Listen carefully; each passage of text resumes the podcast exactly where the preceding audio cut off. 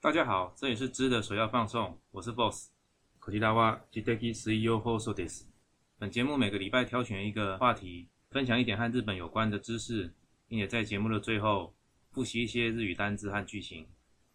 如果你也喜欢我们的节目呢，哎，请你分享给你的朋友，或者是到本节目的 Instagram、IG 账号留言打声招呼。今天我们来谈关于呃无人驾驶车的话题。 この番組はご覧のスポンサーの提供でお送りします。这个月初有一则新闻吸引了我的注意，呃，台南市政府交通局它有一个自动驾驶公车实验计划，呃，目前已经完成这个自驾车辆的准备，也完成了第一阶段的路测。道路测试的一些周边设施的建制，它也获得了监理单位的同意，核发试验车牌啊，有一个测试的车牌 啊，正式要进入实际运作测试的阶段。有关无人驾驶车辆哦，就是无人，你也可以说是自驾车，或者是说无人车的一些道路测试呢。台湾的相关法律规定是在二零一八年底立法院最后会期结束之前，在立法院。火速三读通过，呃，一个叫做《无人载具科技创新实验条例》啊这样的法规。那通过之后，呃，就会在二零一九年上半年开始，可以有条件的放宽这些自动驾驶汽车的道路测试的限制，啊，可以允许业者在市区的道路上面经过申请之后，就可以进入测试无人车应用。啊，这个法规也就是所谓的自驾车监理沙盒好。的法规，因为大家也可以想象出来，早期如果没有法规的许可的话，无人自驾车要在道路上测试，基本上是没有任何法律依据的，因为你没有办法保证这个无人驾驶车辆的安全嘛。那顶多只能在一些封闭的道路场域里面进行。那通过了这个呃无人载具科技创新实验条例之后，未来只要符合申请的条件，就可以取得测试的路权。就在一般的道路上进行测试，呃，相关专案的实验期间最长可以到四年。刚才提到这个台南市的无人自驾巴士的测试，呃，它是选择在两个示范场域去做测试，一个是在台南高铁站的沙仑绿能示范园区，还有另外一个就是南部科学园区。那目前这个测试呢，就是属于实验性质的，就是呃。并没有载人，并没有实际上载乘客做测试，它是属于车辆本身的的测试，而且这个测试基本上最主要的工作是在运行是否正常，而且要做一些道路数据的收集工作。那车上还是会有工作人员在车上，啊，就做全程的监控，啊，在遇到状况的时候，随时可以由工程师或工作人员接手操作。啊，一个完整的无人车辆驾驶的道路测试呢，它是要透过一些关于类似像道路侧边的一些设施，啊，光学雷达以及影像辨识收集资料，整套系统呢，是为了完成测试、学习，啊，系统调教，呃，当然希望能够一切陆陆续续的测试符合安全标准之后，啊，放宽测试的范围，或者是未来能够进行啊载客服务的测试。那刚刚提到自驾车监理沙盒的法令规定是在二零一八年。其实台湾的法令规定的进度算是慢，但是我必须说，台湾有许多呃具有战略性思维、跨领域整合，或者是说对台湾长久发展真正有益的、像样的国家政策的规划，多数是在二零一六年之后才开始逐渐成型啊，啊，也在现在二零二零年慢慢的看到有一些当年的规划才看到了成果。那至于好原因是为什么啊？不用特别讲，大家想一想就知道。好，我们就刚刚提到是台湾的部分，呃，那日本的部分呢？它最早在二零一四年的时候，它就推出了一个叫做国家战略特别区域以及区域方针，在二零一六年为止，它总共定义了十二个国家战略特区。哈，这边举一个例子，当年在二零一六年的十一月的时候，在日本东北地方的秋田县里面有一个仙北市，它就进行了一个。关于仙北市国家战略特别区域的公道自动走行实证测验，也就是说，在二零一六年的时候进行了这一个呃无人巴士的测试。在当时呢，大概回顾一下当年的测试的资料哈，它就是说，它是由一台十二人座的无人驾驶的 shuttle bus，是由日商 DNA 株式会社啊所开发的系统。测试的地点在新北市的田泽湖湖边，哈啊，由当地政府号召乡民约六十人，很热情的体验这个无人巴士的行走。它是一个载人的试验啊，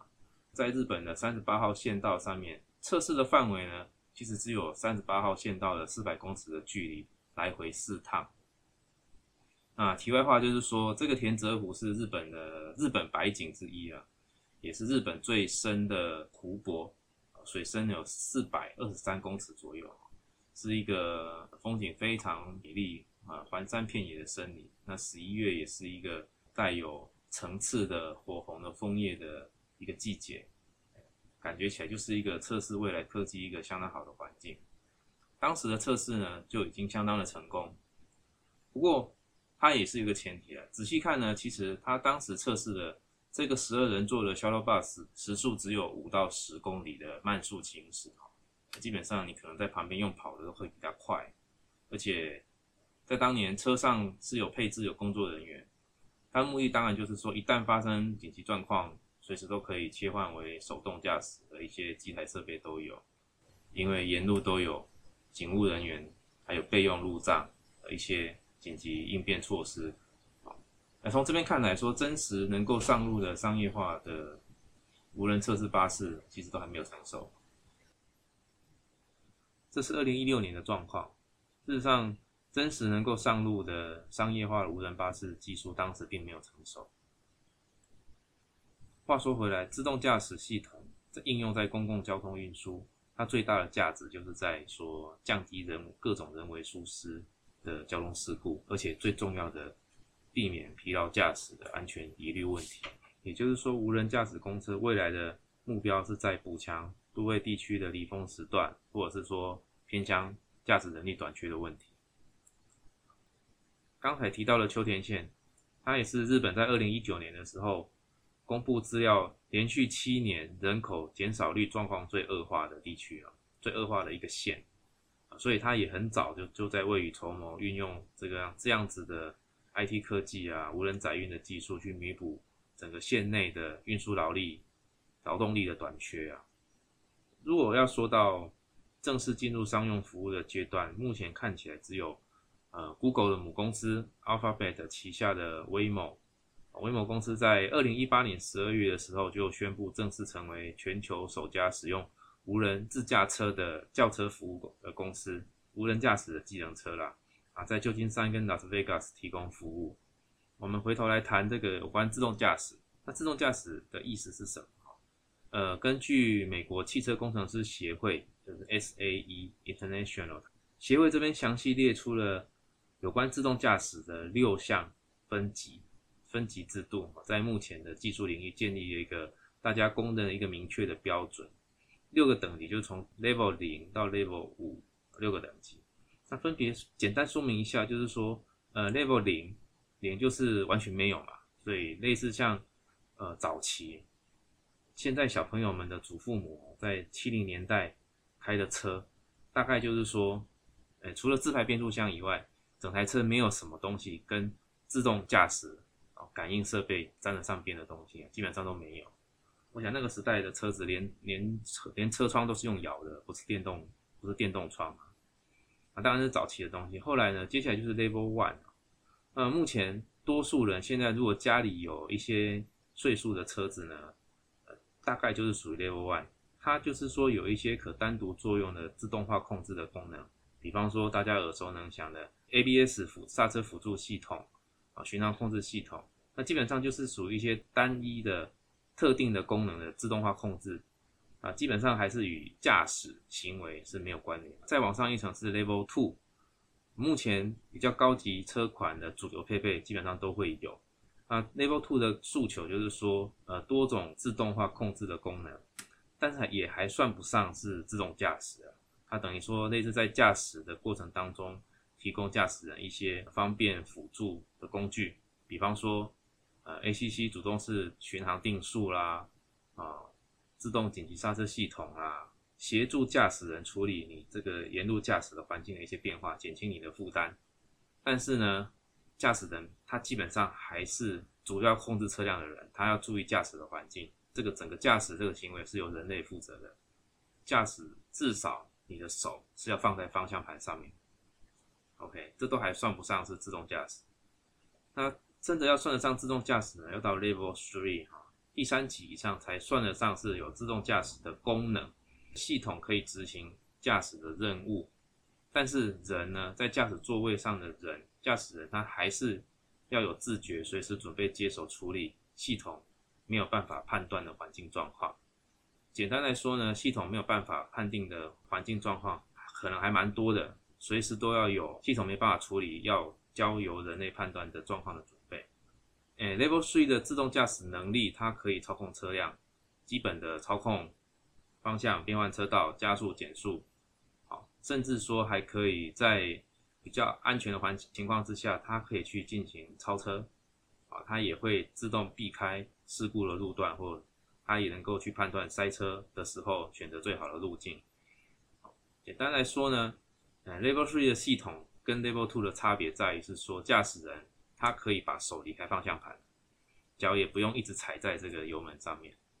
但是这个驾驶人他心理上呢，他要随时有自觉，随时准备好，系统没有办法判断的情况，它要接手方向盘操控车辆。那接下来提到 Level Four 第四级的情况下呢，在一定的条件下，比方说高速驾驶中或是车辆比较少的道路呢，这台车是有能力完全自动驾驶进行环境的监控，它可以完成所有的行车的操作。但是 Level Four 的车子，它还是会保留有油门、方向盘、刹车这些可能有特定情况下人类还是需要人类判断的时候，让人类接手操作的这样子的一个驾驶人的座位，它还是有保留驾驶人的座位。但是多数的情况，呃，驾驶人是。不用去进行这个驾驶的行为，也不用去做环境的判断，感觉起来就是说，大部分的时间可以不用把心思放在这个道路的环境上，但是这个人还必须必须要有驾照啊，听起来是这个意思。最高等级的 Level Five 呢，它的理想情况就是说，所有人上车之后，只要让车子让车辆知道你想要去的地方，这台车的行进途中，它其实不需要有驾驶人这个东西，好，它可以从不管是城市或到比较乡村的越野的路况呢，都可以自动的启动、寻找最佳道路、自动驾驶，而且可以执行所有跟安全相关的控制，就是完全的自动化。这台车不需要有方向盘，不需要刹车油门。理想的情况下，啊，也就不会有驾驶人的座位，可以大家都没有驾照，那它就是一个最理想的情况，就是一个没有方向盘的无人驾驶车。好那简单的第零到第五级的自动驾驶的分级是这样子。好，我们回到到有关自动驾驶的相关规定哈。呃，日本在今年二零二零年的四月开始的新的规定是，Level Three 第三级的自动车在一定的条件之下可以使用自动驾驶的系统上路。好，这当然是一个很大的进步啊！哈。因为就像我们刚刚提到，Level Three 的车子是可以让驾驶手离开方向盘，脚也不用一直踩在踏板上，他只需要将注意力放在道路环境上，但是他将他的姿态放轻松，他不用手准备在方向盘上面，脚也不用踩在油门上面。那接下来有关于 Level Three 的自驾车在日本正式上路的情况，后续发展怎么样？我们可以再密切的关注。啊，接下来我们开始进入今天的。日语例句，请看 show note 上面的说明。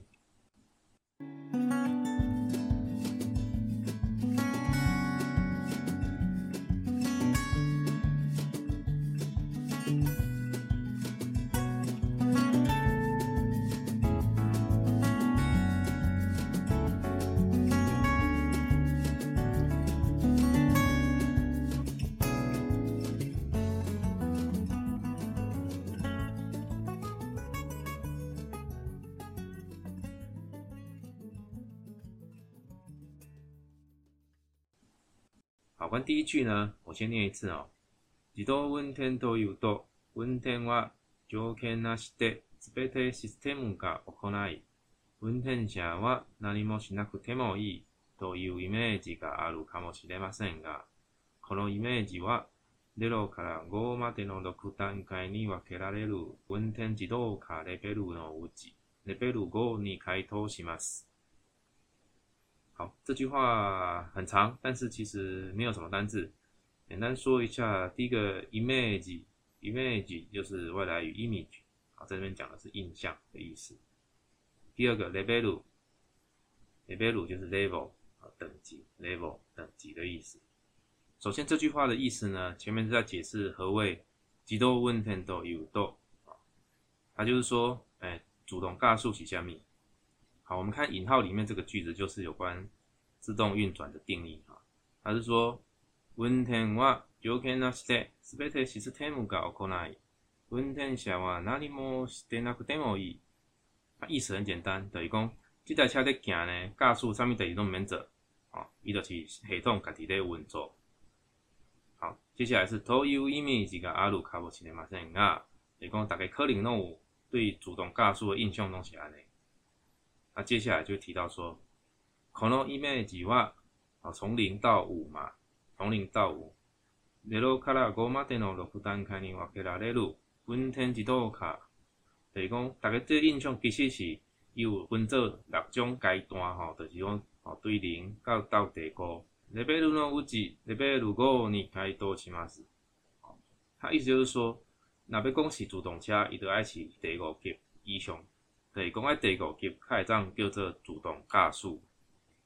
那接下来，好，那在四月份开始，日本关于第三级的自动车可以上路，它有一些道路交通法的一些修改，主要是什么呢？它主要有以下三个修改，请看我们写在修本上面的内容。我我念一次给大家听。好，请看第二个例句。好，我念一次。道路口之法の改正の主なポイントは次の三つです。一你都温口说吉尼有鲁，说口莫温颠都特伊。好，他意思就是说，这边意思就是说，你术用主动驾驶在行的车呢，加马认为这是一种驾驶的行为。第二个要点，好，这边念一次，你都温口说吉尼只靠温天下诺吉目，比如讲，你用主动驾驶的车，驾驶你你马有的义务。好，第三点，好，这边念一次。車頭状態記録装置による記録を義務付け。意思讲。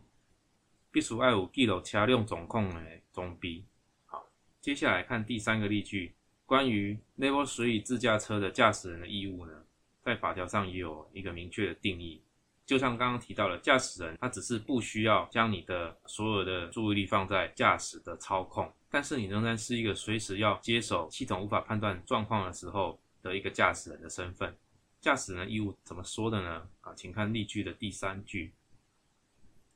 好，我这边念一次。自動運転中に車種ごとに定められている条件から外れてシステムから情報が鳴るなどした場合は、直ちに運転者は通常の運転に戻られなければなりません。そのため、直ちに通常の運転に戻れないと考えられる飲酒や居眠りは認められていません。这句话很长，但意思应该也不难理解。我们逐步来解释这句话的意思啊。第一句就是自動運転中に車種ごとに定められている条件から外れてシステムから情報が鳴る。好，我们看到警报响的这个地方，它意思就是说，主动车在走行时阵，嗯，每一种车种伊拢有判断外口的条件，啊，伊若无做判断的时阵，伊就会提醒驾驶人，就是这样子。好，那第二句，呃，直接的指这个地方哈，啊，塔达吉尼就是立刻的意思。塔达吉尼，温天小话，直就呢温天尼，我都拉里拉克里巴拉里马森。好，好，那到这边就是说，那这个时阵，驾驶员的爱马上得等来回车的状况，就是这样。好，那最后一句，そのため、塔达吉尼直就呢温天尼，我都拉里奈と考えられる。飲酒や居眠りは認められていません。刚刚我们提到了驾驶人要随时回到开车的状态，所以そのため就是说前面讲到这个原因，因为安呢，所以任何 任何会影响开车状况的情形呢，比如讲饮酒啦、哦度孤啦，拢是袂使。 好，我们来看一下单字哈，也很简单。第一个汉字写作“定”啊，这个字啊，萨达梅鲁，萨达梅鲁就是决定啊，或是制定什么的意思。那第二个汉字有一个直接的“直”这个字啊，它念作塔达基尼，一个副词哈，塔达基尼就是立刻的意思。我们再念一次哈，Level Three 的驾驶人的义务是这样定义的：自動運転手に車種ごとに定められている条件から外れてシステムから情報がなるなどした場合は、直ちに運転者は通常の運転に戻られなければなりません。そのため、直ちに通常の運転に戻れないと考える飲酒や居眠りは認められていません。好，今天的节目就到这里，谢谢大家。